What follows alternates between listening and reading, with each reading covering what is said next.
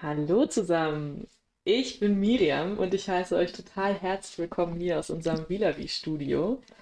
Ich bin eine neue Stimme für euch am Mikrofon. Ein paar, von euch kennen mich vielleicht schon. Ich mache gerade ein Praktikum hier beim BHV, was übrigens eine großartige Möglichkeit ist für alle, die gerne den BHV mal von innen ein bisschen kennenlernen wollen und ähm, ein bisschen in die politische Arbeit hier reinschnuppern wollen. Heute soll es aber gar nicht um mich gehen. Ich habe nämlich einen großartigen Gast hier bei mir im Studio, den Sascha Hübner vom Acker e.V. Und der, ähm, als ich den kennengelernt habe vor ein paar Wochen, dachte ich, den will ich richtig gerne mal hier im Podcast vorstellen. Ich finde nämlich, der arbeitet in einem richtig coolen Projekt, das sich zum Ziel setzt, Menschen und Gesellschaft für Lebensmittel und für Landwirtschaft zu begeistern. Und wo fängt man am besten an, wenn man Menschen begeistern will? Genau, in der Kindheit. Da setzt der AKEV nämlich an. Das ist ein Schulgartenprojekt. Klingt erstmal ein bisschen langweilig. Ich finde es hochspannend. Ähm, und der Sascha wird uns jetzt gleich mehr darüber erzählen. Hallo Sascha. Ja, hallo Miriam. Schön, dass ich hier sein darf und äh, dass ihr mir hier die Bühne gebt, um ein bisschen über den AKEV und unsere Bildungsprogramme zu sprechen. Ja, richtig schön, dass du hier nach Freiburg gekommen bist. Ähm, erzähl mal, äh, was ist der AKEV? Warum bist du heute hier? Was hat das mit Landwirtschaft zu tun? Ja, der AKEV ist erstmal ein gemeinnütziges, innovatives und wirkungsorientiertes Sozialunternehmen. Und wie bin ich hierher gekommen? Durch deine Einladung. Und zwar haben wir uns ja kennengelernt äh, im Zuge eines Projekttages für die nachhaltige Ernährungswirtschaft. Ähm, veranstaltet durch den äh, ähm, Städte- und Gemeindetag, genau, der genau, zu dieser Verein äh, eingeladen hat.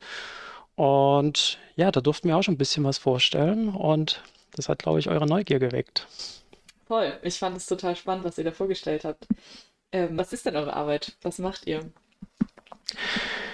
Ja, also grundsätzlich geht es bei AGEV erstmal darum, dass wir Menschen und die Gesellschaft, wie du schon gesagt hast, äh, dafür begeistern wollen, wieder mehr Wertschätzung für Natur und Lebensmittel zu entwickeln. Und dafür haben wir Bildungsprogramme konzipiert für Kitas und Schulen, wo wir in den Einrichtungen einen Gemüsegarten oder Gemüseacker, wie wir sagen, etablieren und strukturell verankern und so den Kindern ermöglichen, dass sie einmal im Leben einen kompletten Naturzyklus miterleben können, und zwar hautnah mit allen Sinnen und erfahren, wie aus einem Samenkorn ein knackiges Gemüse, wie zum Beispiel ein Radieschen oder eine Möhre oder ein Salat wird. Und im Grunde errichten wir konkrete Naturerfahrungsräume, wo Kinder eben erleben, wie Gemüse wächst, also unsere Lebensmittel und welche Rolle vor allem die Natur bei diesem Prozess spielt. Heißt, ihr ackert einfach mit Kindern in Schulen und Kitas, so platt gesprochen, oder? Und macht ganz viel Bildung dazu, zu Lebensmittelherstellung. Ja, wobei ich nicht sagen würde, wir ackern mit den Kindern, sondern äh, wir befähigen den jeweiligen Lernort, also die Schule und Kita, darin, das mit den Kindern selbst umzusetzen.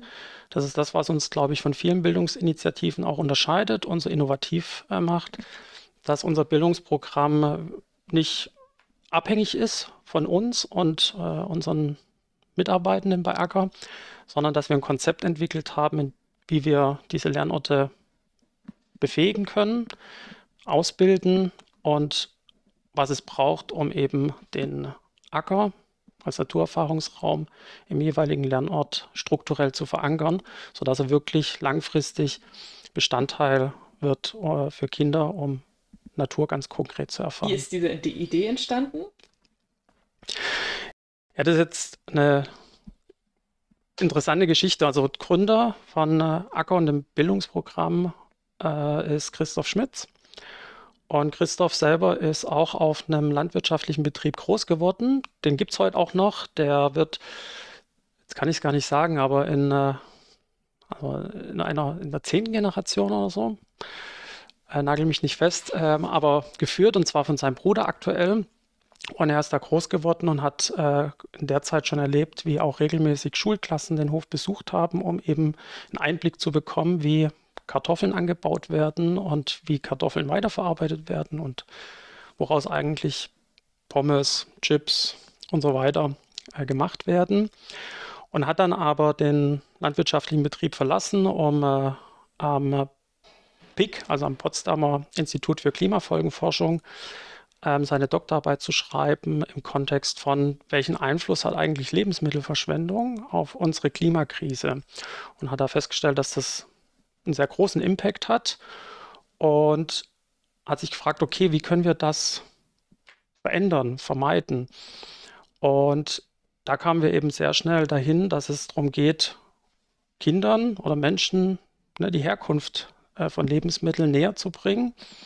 Und das funktioniert eben nicht an einem Tag, in dem wir Kinder äh, zum Bauernhof fahren und einen Einblick äh, gewähren, sondern es geht darum, den Acker zu den Kindern zu bringen, damit Kinder wirklich diesen kompletten Zyklus miterleben, den es braucht, damit wirklich Wertschätzung entstehen kann. Und was führt dazu, dass wir Dinge schützen. Ne? Das ist am Ende die Wertschätzung und Liebe für Dinge. Und dafür müssen wir sie aber konkret erleben. Ja. Das begeistert mich so sehr. Ich glaube nämlich, viele unserer Hörerinnen und Hörer stellen sich die Frage, wie können wir ähm, in nicht landwirtschaftliche Gesellschaft Begeisterung und äh, Verständnis für Lebensmittelproduktion bringen. Und ich finde, ihr seid da so ein cooles Projekt von Brücken, Brücken bauen aus landwirtschaftlichen Gesellschaftsteilen in nicht landwirtschaftliche Gesellschaftsteile. Und ich glaube, es ist eine total wichtige Aufgabe und genau das, was wir gerade brauchen, um Wertschätzung von Lebensmitteln wieder cool zu machen. ja, auf jeden Fall. In welcher Größenordnung macht ihr das denn? Also unser Ziel ist 2030 jedes Kind. Das ist ein sehr ambitioniertes Ziel, ähm, das ist uns bewusst, aber Acker war schon immer dabei, sich ambitionierte Ziele zu setzen. Und wir haben bislang auch alle ambitionierten Ziele tatsächlich erreicht. Und 2030 jedes Kind bedeutet nicht, dass wir mit unser Bildungsprogramm an allen Kitas und Schulen deutschlandweit in der Form umsetzen, sondern wir wollen im Grunde im System Bildung und im System Ernährungswirtschaft einfach einen Teil dazu beitragen, dass es 2030 ganz selbstverständlich ist, dass Kinder einmal im Leben diesen Zyklus, dieses Ackerjahr, wie wir sagen, erleben. So selbstverständlich, wie es ist, dass an jeder Schule eine Turnhalle ist. Ja, und dass ein Kind an eine Schule kommt oder ein Lehrer, eine Lehrerin und weiß, hey, hier finde ich nicht nur eine Turnhalle vor, um Sport zu machen, sondern hier finde ich auch einen Gemüsegarten vor, um einfach ähm, Natur erfahrbar zu machen, um Lebensmittelproduktion erlebbar zu machen. Und das ist unser Ansatz, unser Anspruch, quasi dahin zu kommen, da einen Beitrag zu leisten, dass sich am System was verändert und dadurch natürlich auch ein gesellschaftlicher Wandel hin zu mehr Wertschätzung für Natur und Lebensmittel sich entwickeln kann. Das klingt ambitioniert, aber ich finde, das klingt auch äh, nach einer coolen Ambition und nach einem irgendwie, ich weiß nicht, ob 2030 schon erreichbaren Ziel, aber bisher wart ihr, äh, macht ihr richtige Sprünge ähm, und wirklich erreicht jedes Jahr mehr Schulen und mehr Kitas. Deshalb drücke ich euch da total die Daumen, dass ihr das schafft. Ähm, was beobachtest du denn in den Kindern? Was, wa warum Warum ist das wichtig und was für, ähm, was für Auswirkungen hat das, dieser Schulacker? Na, lass uns vielleicht nochmal also einen Schritt zurückgehen. Also wie, äh, was, was behandeln wir eigentlich für Themen ne? mit, mit Acker und dem Bildungsprogramm? Also wir wollen einmal ähm, Themen, die wir messen können, die sichtbar sind, wie zum Beispiel Lebensmittelverschwendung. Also man kann sehr genau messen und sagen, wie viele Lebensmittel weggeworfen werden, vom angefangen ne, von der Ernte, die nicht 100 Prozent aller Produkte ähm, aufnimmt, dann über den Großhandel, Einzelhandel bis hin in die Haushalte, ähm, landen bei Gemüse und Obst äh, knapp 40 Prozent äh, im Müll oder gehen verloren also sprich äh, tragen nicht zur Ernährung unserer Gesellschaft bei. Gleichzeitig äh, sehen wir und erkennen wir, dass immer mehr Kinder und Jugendliche auch äh, sich ungünstig ernähren und ungünstige Verhaltensweisen rund um Ernährung etablieren. Also ungünstig im Sinne von, sie essen das Falsche, sie essen zu viel, Sie denken nicht über das, den Konsum der Produkte nach. Und was wir auch äh, erkennen können, dass immer mehr Naturerfahrungsräume verloren gehen, also der Bezug äh, zu Natur und auch Nachhaltigkeit bei Kindern zurückgeht oder verloren geht. Und das sind alles Dinge, die wir beobachten können, die wir messen können.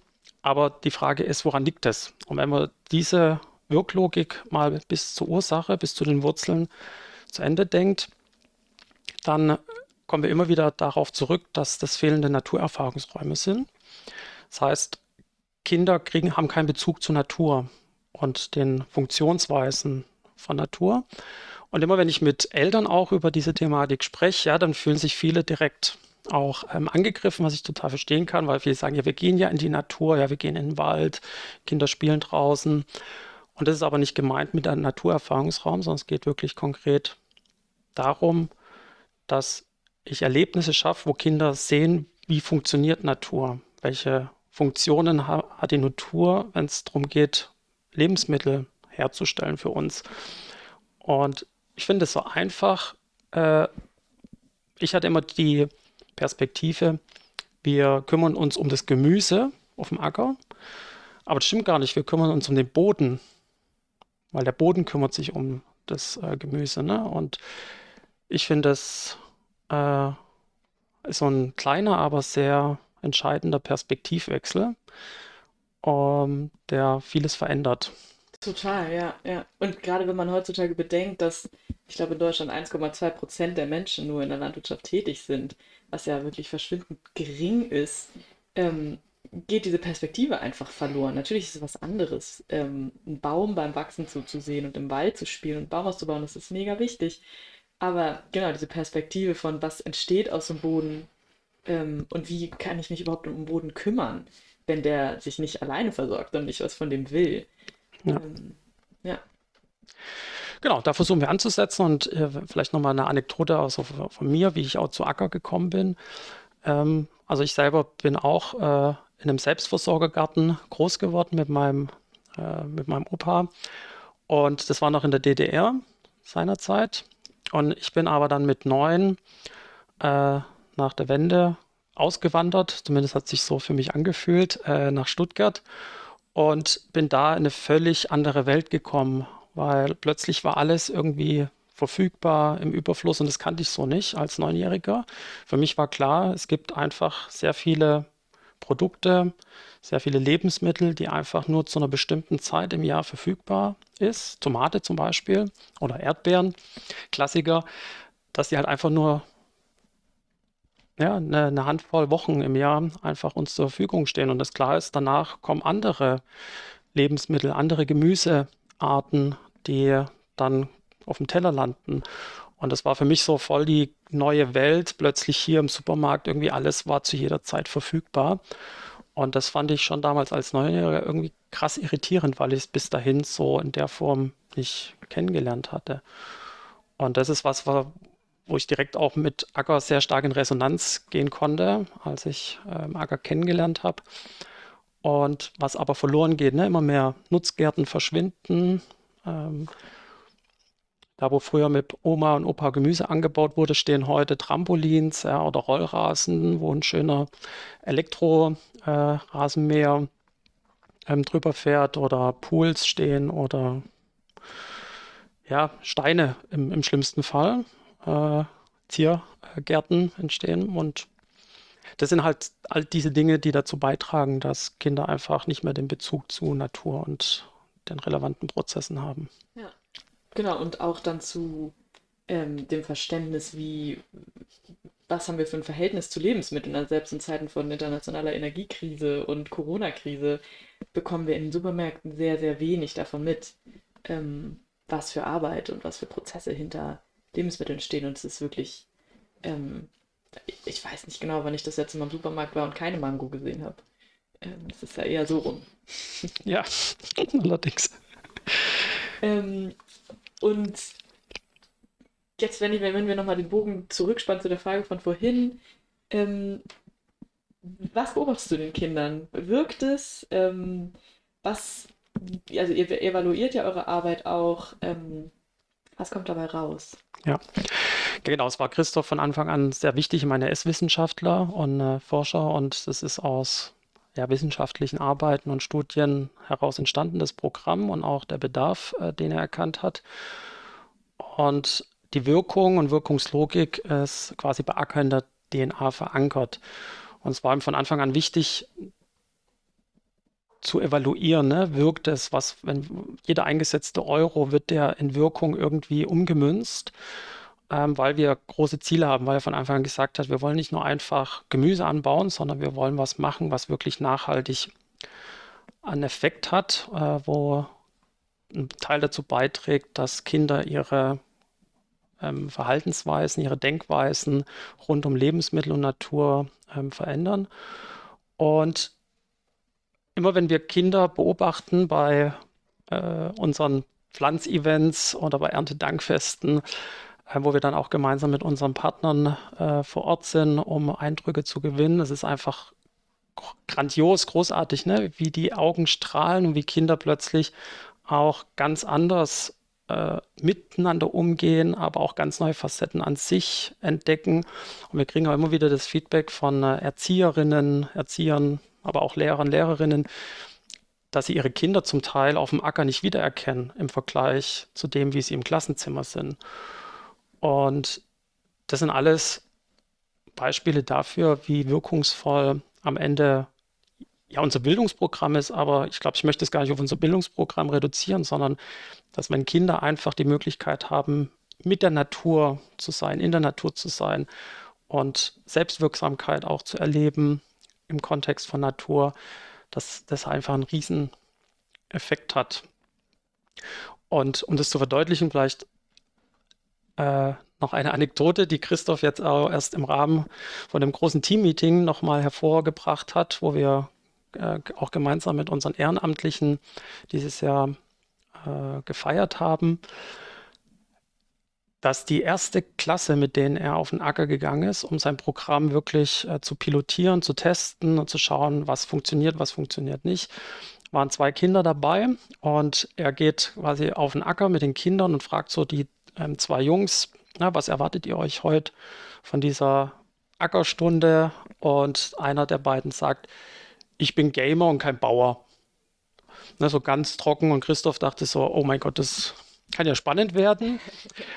Und es war aber total spannend, weil äh, auch der Junge, der das gesagt hat, plötzlich aufgeblüht ist und nach dem Ackerjahr, nachdem er quasi diesen einen Zyklus miterlebt hat, sich freiwillig gemeldet hat, noch ein zweites Ackerjahr zu machen und ja einen ganz anderen Bezug zur Natur, zu Lebensmitteln bekommen hat. Und Christoph hat ihn dann fünf Jahre später äh, wieder getroffen und hat ihn quasi gefragt, was das eigentlich damals bewirkt hat bei ihm und wie er sich also verändert hat oder was er glaubt, was das quasi auf seine heutige Perspektive für einen Einfluss hatte. Und er schon gesagt hat, das war ein sehr prägendes Erlebnis, ne? von so rein Gamer, ja, vom Computer im Kinderzimmer äh, hin zur Natur und wirklich mitzukriegen, was macht die Natur, was hat es eigentlich mit meiner, mit meinem Leben zu tun, nämlich, ne, die Natur ernährt mich und da einen ganz anderen Bezug zu bekommen, hat ihn wirklich sehr stark verändert und hat dann gesagt, ich bin heute nicht nur Gamer, sondern auch Bauer. Ist das cool. ja, und da sieht man, finde ich, auch, dass das so identitätswandelnd richtig stift, also Identitätswandel stiften kann und gerade in Kindern sowas ja total schnell geht und Kinder total dankbar sind für solche Anregungen, Reize ähm, und das super doll aufsaugen auch als Gefühl. Also da ganz viel Effekt ähm, erzielt werden kann. Wenn ja. Kinder einfach mit in Kontakt mit Dingen bringen. Kinder sind ja oft einfach auch von sich aus total neugierig und wissensbegierig und ähm, also ich hatte immer total Spaß dann mit den Händen im Schrebergarten von meinen Eltern zu wühlen, ähm, auch wenn ich schon einen langen Tag hinter mir hatte. Ja. Ja, das denkt man mal nicht nur. Wir schließen als Erwachsene häufig ne, äh, von uns auf Kinder und haben ja häufig auch vergessen, wie wir uns als Kind gefühlt haben. Und ich äh, entdecke mich da auch selber ne, dabei, dass ich irgendwie mich heute, kostet es mich irgendwie eine andere Überwindung, meine Hände in die Erde zu stecken. als das noch als Kind der Fall war, weil man halt so sozialisiert wird, ne? Und äh, weil es in unserer Gesellschaft irgendwie ja schmutzig sein, dreckig sein, ne? So schwierig, ne? Wir müssen perfekt daherkommen, gut äh, zivilisiert, ne? Das ist so. Saure ja, genau. Und äh, aber wenn man Kinder so beobachtet, wenn sie halt in Dreck, ne, bei Regen und das ist einfach, die blühen da richtig auf, ne? Das ist äh, einfach schön, wie die unbekümmert und diese ganzen ja, Themen, die wir so mit uns rumtragen, da einfach noch nicht keine große Rolle spielen. Ja. Voll, voll, auf jeden Fall. Ähm, du hast eine Sache erzählt neulich, die ich, die mich total begeistert hat oder die ich, ich total spannend fand. Und zwar, dass ihr eure Kinder oder eure Kinder den Wert von Lebensmitteln schätzen lasst. Was kommt dabei raus? Ja, genau. Also es ist eine von insgesamt vier Empfehlungen, die wir äh, an die Schulen und Kitas aussprechen. Ein Teil des Gemüses oder der Ernte, die die Kinder einfahren, äh, um die sie sich auch selber gekümmert haben und viel Arbeit investiert haben, dass am Ende äh, geerntet werden kann, ein Teil davon auch zu vermarkten. Also wirklich zu sagen, wir verkaufen ja, unser Gemüse, ein Teil davon, um äh, eben vielleicht auch um, äh, ja, wirtschaftlich ein Einkommen zu machen. Und das verkaufen sie entweder an Eltern oder an Lehrer, Lehrerinnen oder manche gehen auch wirklich so auf den Stand, Marktstand und verkaufen es da. Und was äh, erstaunlich ist, äh, worauf du hinaus willst, ist, dass natürlich äh, die Kinder für ihr eigens angebautes Gemüse ein Vielfaches von dem gerne haben möchten, was es im Laden kostet, im Supermarkt. Also werden dann Preise für ein Radieschen aufgerufen von einem Euro. Und wenn dann Kinder in den Supermarkt gehen und eben ihre eigenen Preise, die sie so für das selbst geerntete Gemüse gerne einnehmen möchten, mit dem vergleichen, wie es im Laden verfügbar ist, stellen sie halt fest, dass im Laden das um Vielfaches günstiger ist. Ne? Da kriege ich eben für ein Euro ein, zwei, manchmal sogar drei Bund äh, Radieschen, also 30 Radieschen im Vergleich zu dem, wie, wie, sie, wie sie Einradieschen selber verkaufen wollen. Und darüber kommen natürlich ganz spannende Fragen zustande, die hinterfragen dann, krass, also was, warum ist es da so günstig? Das kann ja nicht sein. Da steckt doch so viel Arbeit drin, das hat so lange gebraucht, bis es von diesem Saat, äh, Samenkorn zum knackigen Radieschen wurde. Das kann ja nicht sein, dass das so, so wenig kostet. Und das sind einfach spannende Prozesse, die da zustande kommen. das ist auch unser Ansatz, nicht mit erhobenem Zeigefinger in die Schulen und Kitas zu gehen und quasi den Kindern mit äh, dem erhobenen Zeigefinger zu sagen, was gut ist, was nicht gut ist, sondern einfach einen Raum und Rahmen zu schaffen, äh, dass sie Erfahrungen machen können und ganz authentisch von sich heraus auf Fragen kommen, die uns alle beschäftigen. Und das ist halt ein natürlicher Prozess, der viel prägender am Ende auch für die eigene Denk- und Verhaltensmuster äh, Muster ist. Also sowas vergisst man dann nicht mehr. Total, total, ja. Und das ist auch genau, also so einer der Punkte, wo ich sage, da sieht man so gut, wie ihr an irgendwie so an den Graswurzeln der Gesellschaft anfangt, ähm, Wertschätzung für Lebensmittel zu, auszulösen oder Reflexionsprozesse anzustoßen. Ja. Ähm, ja, und über so ähm, das Konkrete von eurem Projekt äh, geredet. Ähm, wie würdest du sagen, oder hast du da ein Gefühl zu, wie kann dieses Projekt, diese konkrete Arbeit mit den Kindern, was macht das mit der Gesellschaft oder was macht das mit unserem Bild von Landwirtschaft? Komplexe Frage. ähm, also was wir feststellen, wir versuchen natürlich nicht nur in den Bildungseinrichtungen anzusetzen, sondern wir versuchen auch quasi aus den Bildungseinrichtungen hinaus quasi in die Haushalte hineinzuwirken. Da sind wir noch relativ am Anfang, auch jetzt uns zu überlegen, wie kann das gut funktionieren. Und was wir schon feststellen, dass äh, Kinder natürlich einen anderen Bezug auch zu grünen Berufen bekommen, wie eben Gärtner, Landwirt, Bauer ähm, also zu den landwirtschaftlichen Erzeugungszweigen. Und wir versuchen natürlich auch hier die Brücke zu schlagen, ne, hin zu den Haushalten, aber wir versuchen auch die Brücke zu schlagen hin zu den landwirtschaftlichen Betrieben, sodass wir dabei sind zu überlegen, wie können wir diese zwei ja, Dinge zusammenbringen. Also Landwir große landwirtschaftliche Betriebe, die es braucht, um uns als Gesellschaft wirklich zu ernähren. Ne, und dem kleinen Acker an jedem Lernort, der teilnimmt, wo natürlich die Dinge so gemacht werden, wie sie im großen Stil äh, nicht funktionieren würden. Und da haben wir in, NRW zusammen mit der Viktor Rolf Stiftung ähm, das Schulhofmodul, so nennen wir das, ähm, entwickelt und sind dabei, das äh, zu pilotieren und äh, weiterzuentwickeln, sodass wir es auch in andere Bundesländer übertragen können, wo wir Landwirt und Schule zusammenbringen. Und häufig ist es so, dass wir zum Beispiel auch im Kontext von Lernort Bauernhof die Kinder immer zum Landwirt bringen, aber den Landwirt nie zu den Kindern. Und ich finde die Perspektive auch total wichtig, dass eben Schüler, Schülerinnen gemeinsam mit Landwirtinnen äh, auf Augenhöhe kommunizieren. Das heißt, dass nicht nur das in die eine Richtung geht, sondern eben auch in die andere Richtung. Dass der Landwirt die Landwirtin in die Schule geht und sich anguckt, hey, wie machen die Kinder das im Kleinen, mit denen in Dialog geht, sich das zeigen lässt und wir dann daraus den Transfer schaffen hin zum Großbetrieb, wo die Kinder dann hingehen und er dann zeigt, hey, und das, was ihr da im Kleinen ganz toll macht, funktioniert im Großen so. Und dass man einfach in Dialog kommt, warum mache ich das so und warum macht ihr das so? Warum kann man das nicht gleich äh, machen? Und dass wir halt wegkommen von dieser Stigmatisierung, ähm, indem gesagt wird, ja, die blöden Landwirte, Landwirte, ne, ähm, die äh, Monokultur und die sollen doch mal ökologisch landwirtschaften.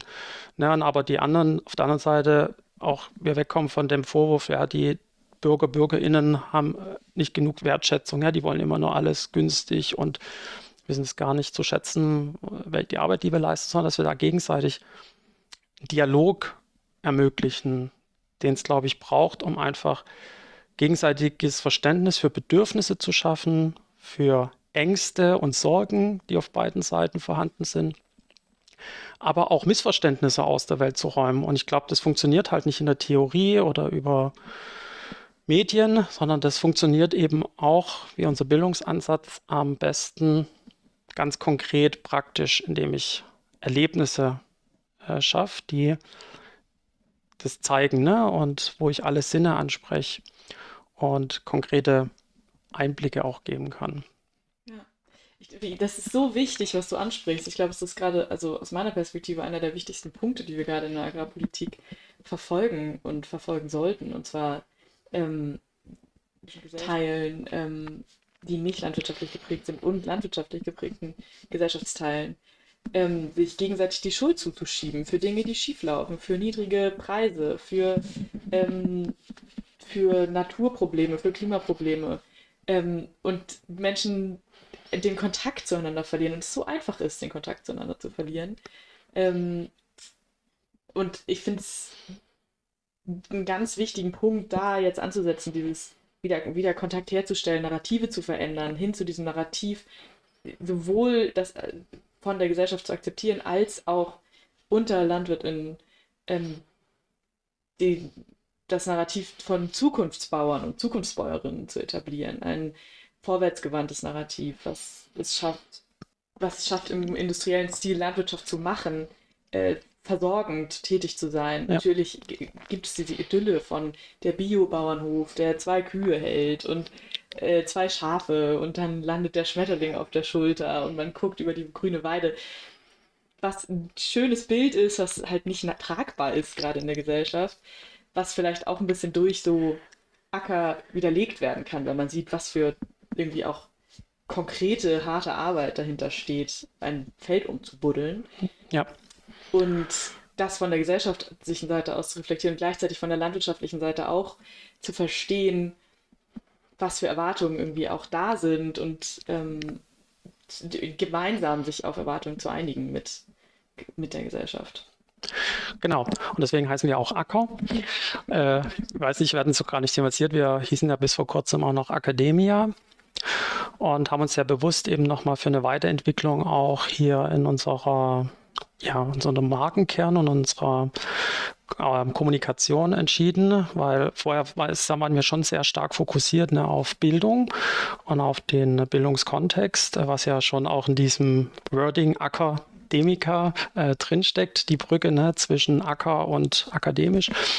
Und wir uns sehr bewusst dafür entschieden haben, hier nochmal auch einen Wandel, weil wir viel weiter, das, also das Thema müssen wir viel weiter sehen und greifen. Ne? Es reicht nicht nur in der Bildung, anzusetzen, sondern Bildung und Acker mit seinem Bildungsprogramm ist ja auch nur ein kleines Puzzleteil, das es braucht äh, für ein großes Gesamtbild, wenn wir darüber nachdenken, einen gesellschaftlichen Wandel ähm, herbeizuführen und wieder mehr Wertschätzung für Lebensmittel und Natur in der Gesellschaft zu verankern, zu etablieren. Und ein anderes Puzzleteil sind eben ne, die landwirtschaftlichen Erzeugerbetriebe.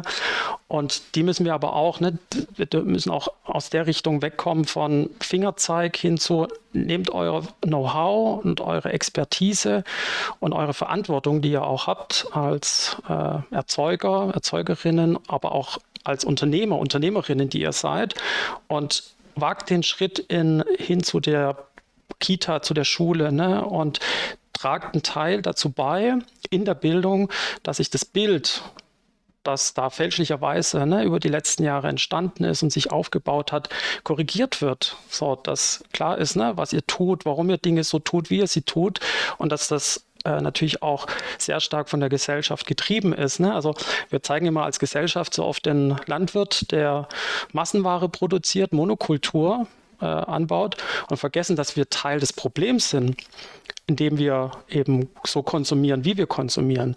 Und ich finde es aber schön, den Gedanke, wenn wir Teil des Problems sind, können wir auch Teil der Lösung werden. Und das ist quasi der Perspektivwechsel, den wir alle so ein bisschen anstreben müssen. Wir sind alle auf dieser Welt. Wir sind alle Teil der Natur, ja, äh, Teil des Systems, damit auch Teil des Problems, aber genauso gut können wir auch Teil der Lösung werden, indem wir uns einfach öffnen für neue Perspektiven, für neue Narrative und äh, für neue Verhaltensweisen.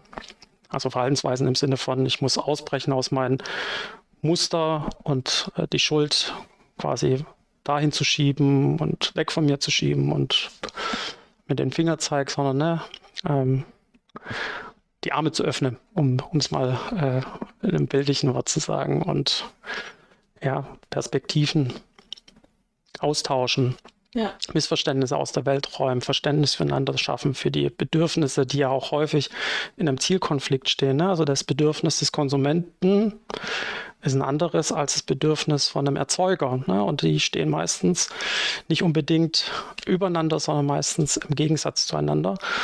Und da zu schauen, wie kann man sich da annähern und wie kann man gute Kompromisse schaffen, ne? die auch dann im Einklang der Natur funktionieren. Das ist, glaube ich, das, wo wir hinkommen müssen.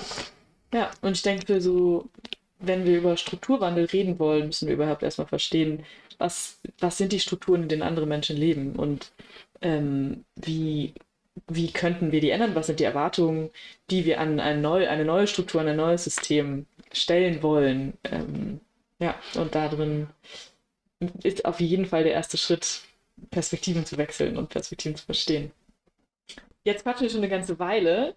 Ähm, wie kann man sich denn mit euch vernetzen, wenn Menschen, die gerade zuhören, vielleicht selber an eine Schule, in die eigene Gemeinde, ähm, zu den eigenen Kindern ähm, einen Acker bringen wollen oder sich bei euch aktiv beteiligen wollen? Wie findet man euch?